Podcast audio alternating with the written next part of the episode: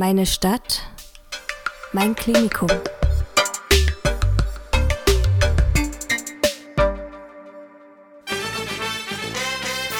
Audio Nursing, der Pflegewissen-Podcast aus dem Städtischen Klinikum Dresden. Für Azubis, für Kolleginnen und Kollegen und alle, die sich für Pflege interessieren. Hallo meine Liebe oder mein Lieber da draußen. Wir sind in der Mitte des Oktobers gelandet und alles da draußen leuchtet gelb und orange. Liegen schon die ersten Kuschelsocken bereit? Oder vielleicht schaust du ja auch schon sehnsüchtig in den Kalender und siehst, dass Halloween nicht mehr weit ist. Hast du schon eine Party ins Auge gefasst? Und welches Kostüm trägst du denn in diesem Jahr? Es ist wieder Katja-Zeit. Katja-Zeit!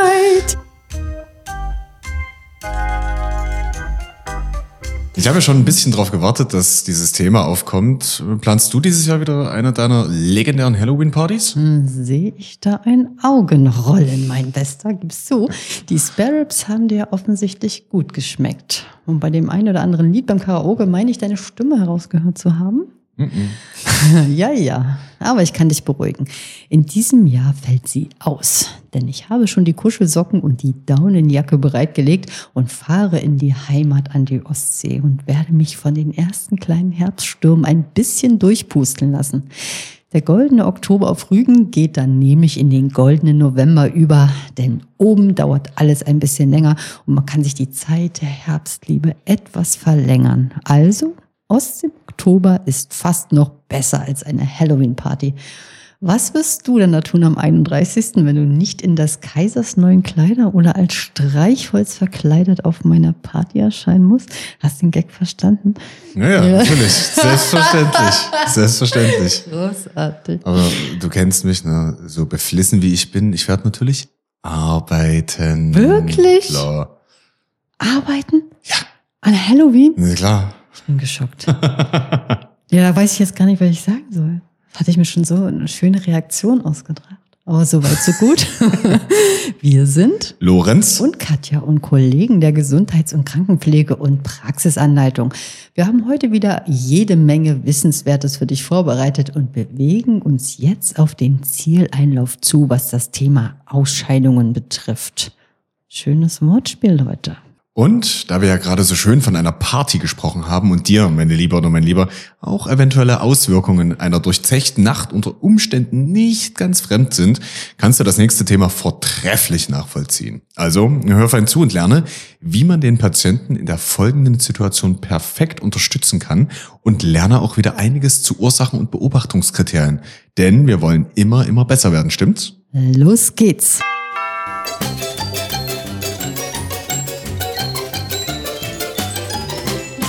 Übelkeit, Würgen und Erbrechen soll... Ah, halt, stopp, stopp, stopp, stopp. Das passt ja genau zu Halloween und in den Oktober, denn deine Aufzählungen ähneln Übeltäter, Würgen, Verbrechen. Boah, Katja, wirklich. Können wir jetzt mal bitte wieder zurück zum Fach? Dieser Monat ist mit dir wirklich manchmal kaum auszuhalten und das sage ich als Freund. Ja, ist, ist ja gut. Na gut, dann Übelkeit, Würgen, Erbrechen, ist recht. Na siehste, geht doch. Ja. Also von vorn. Übelkeit, Würgen, Erbrechen sind Themen, die uns im pflegerischen Alltag durch die unterschiedlichsten Gründe begegnen. Aber zuallererst möchten wir dir die Zustände einzeln erklären und auch wieder ein bisschen Fachtermini ins Spiel bringen. Übelkeit, fachsprachlich auch Nausea genannt, ist ein unangenehmes und oft starkes Gefühl des Unwohlseins im Magen, das oft von dem Drang begleitet wird, sich zu übergeben. Es ist eine komplexe und vielschichtige Empfindung, die durch verschiedene Faktoren verursacht werden kann, darunter medizinische, emotionale und physiologische Ursachen.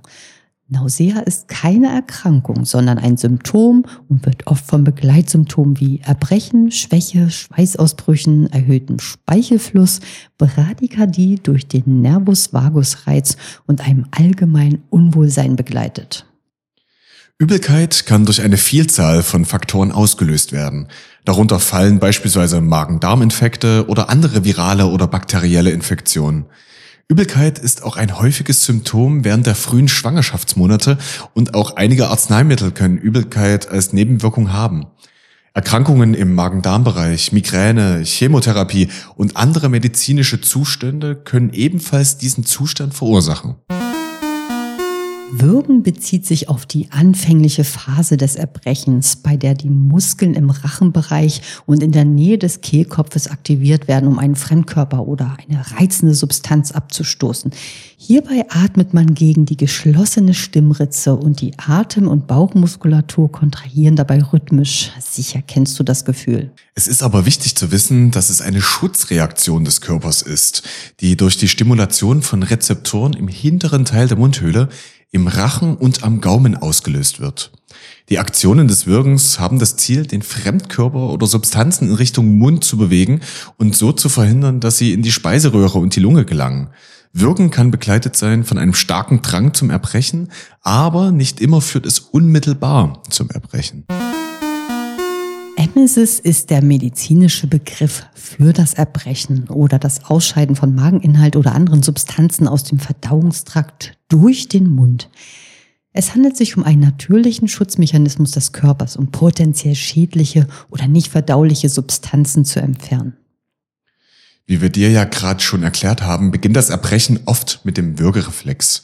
Dabei ziehen sich die Muskeln im Rachenbereich zusammen, um einen Fremdkörper oder eine reizende Substanz abzustoßen. Dieser Reflex dient dazu, den Inhalt des Verdauungstraktes nach oben in den Mund und den Rachen zu bewegen. Nach dem Würgen setzen Magenkontraktionen ein. Die Muskulatur des Magens zieht sich rhythmisch zusammen, um den Mageninhalt nach oben in den Rachen zu befördern. Gleichzeitig entspannt sich der untere Teil des Ösophagus, während der obere Teil der Speiseröhre und der Kehlkopf sich kontrahieren. Diese Aktionen helfen dabei, den Mageninhalt nach oben zu drücken, also entgegen der physiologischen Peristaltik. Der Schließmuskel zwischen Magen und Speiseröhre, der Magenpförtner oder Schließmuskel des unteren Ösophagus, öffnet sich, um das Erbrechen zu ermöglichen. Dadurch kann der Mageninhalt in die Speiseröhre und schließlich in den Mund gelangen.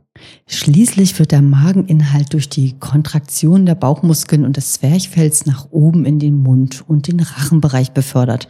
Dort wird er schließlich ausgestoßen. Und ich wette, auch du hast diesen unangenehmen Zustand schon mindestens einmal in deinem Leben durchmachen müssen und hast dies sicher als sehr, sehr schlimm empfunden. Die Begleiterscheinungen sind häufig der Verlust von viel, viel Flüssigkeit und Elektrolyten und genau auf diese Dinge müssen wir als Pflegende achten und natürlich auch gegensteuern. Wie wir ja schon am Rande erwähnt haben, ist das Erbrechen ein wichtiger Schutz des Körpers vor giftigen Substanzen oder verdorbenen Speisen. Wir können zwischen zwei Kategorien beim Erbrechen unterscheiden und dabei kommt es darauf an, auf welche Weise das Brechzentrum im Gehirn gereizt wird. Reden wir einmal über das reflektorische Erbrechen. Dies bezieht sich auf das Erbrechen, das als Reaktion auf bestimmte Reize oder Stimulationen im Körper ausgelöst wird und wirkt indirekt auf das vegetative Nervensystem. Es ist eine Art von Erbrechen, das durch die Aktivierung des Brechzentrums im Gehirn und dem damit verbundenen Würgereflex verursacht wird. Reflektorisches Erbrechen ist eine wichtige Schutzreaktion des Körpers, um potenziell schädliche Substanzen schnell aus dem Verdauungssystem zu entfernen, bevor sie absorbiert werden können. Es hilft, die Gesundheit des Körpers zu bewahren, indem es verhindert, dass giftige oder unverdauliche Stoffe in den Blutkreislauf gelangen oder Schaden im Magen-Darm-Trakt verursachen. Einige Beispiele für das reflektorische Erbrechen möchten wir dir natürlich auch nicht vorenthalten.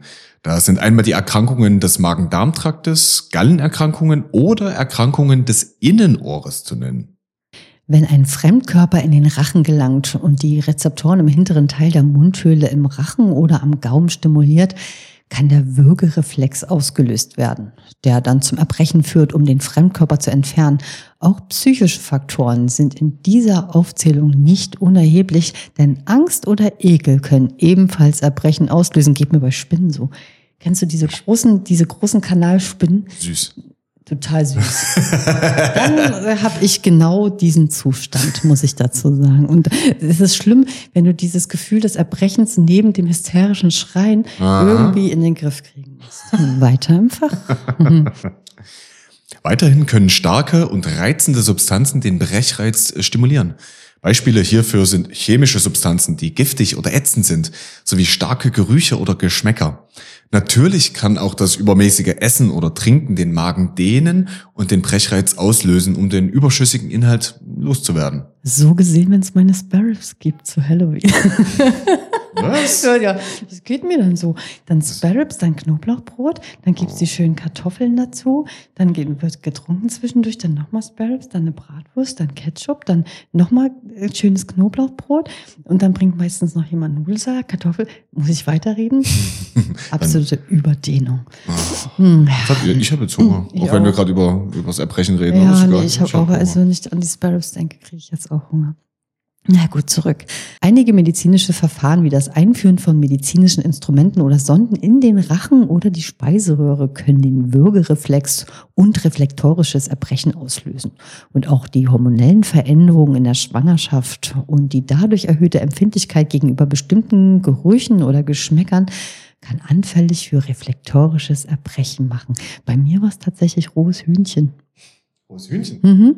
Ich habe mich dann kurze Zeit danach beruhigt, aber ich konnte es nicht. Ja. Aber hat sich das nie durchgezogen, dass irgendwie Geflügel bei dir Nee, tabu sind? ich, nee, Das, das war wirklich nur für die Zeit der Schwangerschaft. Okay. Wenn ich rohes Hühnchen gesehen habe, das angefasst Ah. habe, dann Oh Gott. ich gehe nicht ins Detail. Mm. Die zweite Kategorie, das zentrale Erbrechen, bezieht sich auf das Erbrechen, das durch eine direkte Beeinflussung des Brechzentrums im Gehirn ausgelöst wird. Das Brechzentrum ist eine Region im Gehirn, genauer gesagt im Bereich des verlängerten Markes, die für die Steuerung des Erbrechens verantwortlich ist. Zentrales Erbrechen unterscheidet sich insoweit vom reflektorischen Erbrechen, da das reflektorische Erbrechen eben durch periphere Reize wie Reizungen im Rachenraum oder der Magenschleimhaut ausgelöst wird. Einige Medikamente, insbesondere Chemotherapiemedikamente oder Narkosemittel, können das Brechzentrum direkt stimulieren und zentrales Erbrechen verursachen. Ebenso können Toxine wie Alkohol oder bestimmte Gifte das Brechzentrum beeinflussen. Bestimmte Erkrankungen des Gehirns wie Migräne oder Hirnhautentzündungen können das Brechzentrum aktivieren und Erbrechen verursachen. Auch Hirntumore oder das Schädel-Hirntrauma können zu den auslösenden Faktoren gehören. Beim zentralen Erbrechen steht die Übelkeit nicht im Vordergrund und tritt eher seltener auf. Weiterhin steht das Erbrechen nicht im zeitlichen Zusammenhang mit dem Essen. Schwallartig und anfallartiges Erbrechen ohne Vorwarnung, das ist eine typische Charakteristik. Und jetzt, Leute, ihr könnt's nicht mehr hören, der Lorenz auch nicht, sind wir wieder beim Thema Halloween, Oktober und Grusel angekommen. Und diese Nachricht geht an alle Vampire, beziehungsweise die Personen, die sich dafür halten. Denn dieses Phänomen gibt es tatsächlich auch. Das Renfield-Syndrom, nämlich, das zu den psychischen Störungen und Paraphilien zählt. Hierbei verspüren die Betroffenen das unstillbare Bedürfnis, Blut zu trinken. Abgefahrene Welt, oder? Und warum passt das hierher, Lorenz? Blut ist ein hochpotentes Emetikum, also ein brechauslösendes Mittel. Trinkt man Blut oder hat ein Betroffener durch eine Magenblutung beispielsweise Blut im Magen, dann kommt es dadurch zur schwallartigen Erbrechen. Deswegen auch ein kleiner Tipp von uns am Rande. Denn man sieht's immer noch häufig falsch. Dass Menschen bei Nasenbluten den Kopf nach hinten neigen. Dadurch fließt das Blut in den Rachen und kann dann im schlimmsten Fall zu diesem Effekt führen. Also nun der Tipp. Bei Nasenbluten Kopf nach vorne gebeugt und was Kühles in den Nacken und das Innere bleibt da, wo es hingehört. Hast du schon einmal was von der antizipatorischen Übelkeit gehört? Oder kennst du jemanden, der darunter leidet? Vielleicht gleich, denn wir erzählen dir mal, was darunter zu verstehen ist. Antizipatorische Übelkeit bezieht sich auf Übelkeit oder Erbrechen, die vor oder in Erwartung einer bestimmten Situation auftreten, die in der Vergangenheit mit Übelkeit oder Unwohlsein in Verbindung gebracht wurde. Es handelt sich um eine Art von psychogenem oder emotionalem Erbrechen, das durch Angst, Stress oder psychische Faktoren ausgelöst werden kann. Diese Art der Übelkeit tritt oft vor Ereignissen auf, die als unangenehm oder beängstigend empfunden werden. Damit du verstehst, was gemeint ist, hier mal zwei Beispiele. Menschen, die im Zusammenhang mit medizinischen Behandlungen wie zum Beispiel einer Chemotherapie stehen, könnten bereits Übelkeit empfinden, bevor die Behandlung überhaupt begonnen hat, aufgrund der negativen Erfahrungen in der Vergangenheit. Leute, die zuvor unangenehme Erlebnisse mit einem bestimmten Lebensmittel hatten, können Übelkeit empfinden, wenn sie nur daran denken oder es sehen. Mhm, Ich habe da genau ein Beispiel aus meinem Leben und ich denke, das passt hier ganz gut rein. Ich leide ja öfter mal am Norovirus, weil ich da offensichtlich sehr, sagen wir es mal auch schlau, vulnerabel bin für Ansteckung. Ähm, wenn das auf Station ausbricht, tatsächlich kann ich die Uhr stellen auf vier Stunden später. Das ist soweit. Meist ist es dann das letzte Nahrungsmittel, das ich vor Ausbruch des Infekts gegessen habe, was mir dann die folgenden Monate Kopfzerbrechen bereitet. Das letzte Mal war es roter Paprika, ging dann ewig nicht. Mir wurde schlecht, als ich es nur gesehen habe. Sicher hast du auch solche Beispiele und kannst das gut nachvollziehen. Kennst du das auch? Mhm. Also ich habe da, also mir fallen da auf Anhieb zwei Dinge ein. Äh, die eine ist nicht ganz jugendfrei, also lasse ich das mal weg. Ja, Die ja, Moment. Nee, bei mir ist es tatsächlich, es gab irgendwann mal, Gott, mein Alter will ich da jetzt gerade nie verraten, aber es begab sich zu einer Zeit, als, in der man sich ausprobierte, so was äh, Toxen und Noxen anbelangt. Aha. Und ich weiß noch bis heute, ich habe einmal mich ganz, ganz übel mit saurem Apfel übertrunken. Und wenn ich daran auch nur Ja. Mühe dran denken Ja. muss aktuell, da wird mir so, na, nee, Schluss, ich will an was anderes denken. Ja, ich fühl's mit Pfeffi. Oh, ekelhaft. Und das zweite Beispiel, oder war es, das war doch jetzt das äh, nicht ganz Ja, jugendfrei. Ja. Das zweite Beispiel tatsächlich, das letzte Mal Norovirus, das ist gar nicht so lange her, das war vielleicht vor einem halben Jahr. Mhm. Äh, ich liebe Spinatnudeln. Ich liebe Spinatnudeln. Mhm. Aber die sind, naja, halt so wie sie reingingen, auch wieder rausgekommen und seitdem ist auch ein ganz schwieriges Thema. wollen wir das Experiment mal machen? Nein. Ich so. mache fantastische Ja, das, mag, das mag sein. Du kriegst so eine extra große Portion. Schön mit Knoblauch und Parmesan Ja, drüber. so. So. Da kam es gleich. Sehr schön. Die pflegerische Anamnese hat hier natürlich eine besondere Bedeutung. Finde heraus, in welchen Situationen die Übelkeit besteht oder ob sie im Zusammenhang mit der Einnahme von Medikamenten steht. Oder Nudeln mit Spinat. Ist dem Betroffenen übel, wenn er seine Position verändert oder steht sie im Zusammenhang mit Schmerzen oder der Tageszeit? Wie oft erbricht der Patient? Wie gestaltet sich der Vorgang des Erbrechens? Ist er schwallartig wie bei Hirndruckzeichen oder gar explosionsartig und spastisch wie bei einer Pylorusstenose? Beim Überlauferbrechen fließt das Sekret schlaff heraus und wirkend zeigt sich das Erbrechen bei der Reisekrankheit. Bei roter Beete oder dem Genuss von rotem Tee ist das Erbrochen ebenfalls rot gefärbt und dies ist physiologisch. Bei Störung der Magenpassage ist das Erbrochene angedaut und riecht säuerlich. Und bei nüchtern Erbrechen beispielsweise grünlich-gelbes, sogenannte gallige Erbrechen. Beobachtest du frisches Blut oder Koagel, dann kann das an Blutungen im Magen-Darm-Bereich liegen und frisches und hellrotes Blut weist auf Blutungen einer Arterie im Magen hin oder bei Ösophagusvarizenblutungen. Absoluter Notfall. Ja. Ganz laut schreien, wenn das passiert. Braun-schwarz mit schwarzen Punkten ist das Erbrochene, wenn es Blutungen im Magen durch einen Ulkus gegeben hat. Die Magensäure hat das Blut dann schon angedaut und das kommt zum sogenannten Kaffeesatzerbrechen. Auch das Erbrechen von Kot ist möglich und passiert im Zusammenhang mit einem Ilius. Dann riecht das Erbrochene kotartig und ist braun. Übelkeit und Erbrechen, auch schon über einen kurzen Zeitraum, ist fast unerträglich. Und nun stelle dir vor, dieses Phänomen ist ein längerer Begleiter. Wir müssen natürlich alles tun, um den Betroffenen zu unterstützen und ihm Erleichterung zu verschaffen. Zeige Verständnis und kläre den Patienten über die Ursachen auf. Darüber hinaus können wir weiter kleine Dinge aktiv für unseren Patienten tun. Vermeide Speisen, gegen die derjenige eine Abneigung hat. Gerade fettreiche Speisen oder Fleisch können dies hervorrufen. Die Mahlzeit sollte nicht zu heiß sein und auch nicht zu stark riechen. Richte kleine Mengen appetitlich an und biete zusätzlich viel Flüssigkeit an. Das Essen sollte in Gesellschaft und im Sitzen stattfinden. Wunschkost ist wichtig. Vielleicht können auch die Angehörigen das Lieblingsessen organisieren. Zum Beispiel Spinat. Lass den Patienten Eiswürfel oder Bonbons lutschen. Frische Luft kann ebenfalls eher Erleichterung schaffen als ein überheizter Raum. Lass den Patienten während des Erbrechens nie alleine und um eine Aspiration zu vermeiden, sollte der Oberkörper in erhöhter Position bleiben. Beim Erbrechen an sich lass sich den Patienten vorbeugen. Vergiss auch im Anschluss die Reinigung der Prothese nicht, aber sei vorsichtig beim Wiedereinsetzen. Die Manipulation kann zu einem erneuten Erbrechen führen. Lege auch immer eine Nierenschale, einen Auffangbeutel für Erbrochenes und Zellstoff in Reichweite und wenn es dazu kam, entsorge es sofort. Damit man sich danach etwas besser fühlt, sorge für eine kurze Mundhygiene. Nach dem Brechen fühlt man sich oft schwach und zittrig, das kennst du vielleicht. Lass deinen Patienten also ausruhen und nur in Begleitung aufstehen. Wenn das Erbrechen von Dauer ist, dann behalte auf jeden Fall die Flüssigkeitsversorgung, die Elektrolyte und den Säurebasenhaushalt im Auge. Natürlich gibt es auch medikamentöse Möglichkeiten, die der Arzt anordnen kann. Diese Medikamente nennt man Antiemetika und da diese unter Umständen unter anderem auf die Vigilanz einwirken und daneben noch Schwindel erzeugen können, ist es deine Aufgabe, die Wirkungen und Nebenwirkungen zu beobachten und entsprechend zu reagieren und die bekannten Prophylaxen wirken zu lassen, die du natürlich mittlerweile im Schlaf herbeten kannst, stimmt's? So, meine Liebe oder mein Lieber, wir hoffen, dir ist jetzt nicht übel geworden bei all den bemerkenswerten Fakten und wir hoffen auch, dass du nicht unter antizipatorischer Übelkeit leidest, wenn du unseren Podcast hörst, weil dies Lernen bedeutet und bei dir unter Umständen einen unangenehmen Reiz auslöst.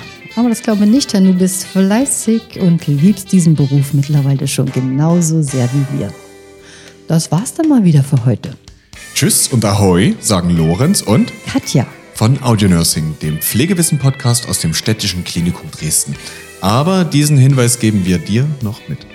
Das Hören dieses Podcasts ersetzt nicht die Lernarbeit mit deinen schulischen Unterlagen und Büchern. Er soll Wissen auffrischen, erinnern und vertiefen.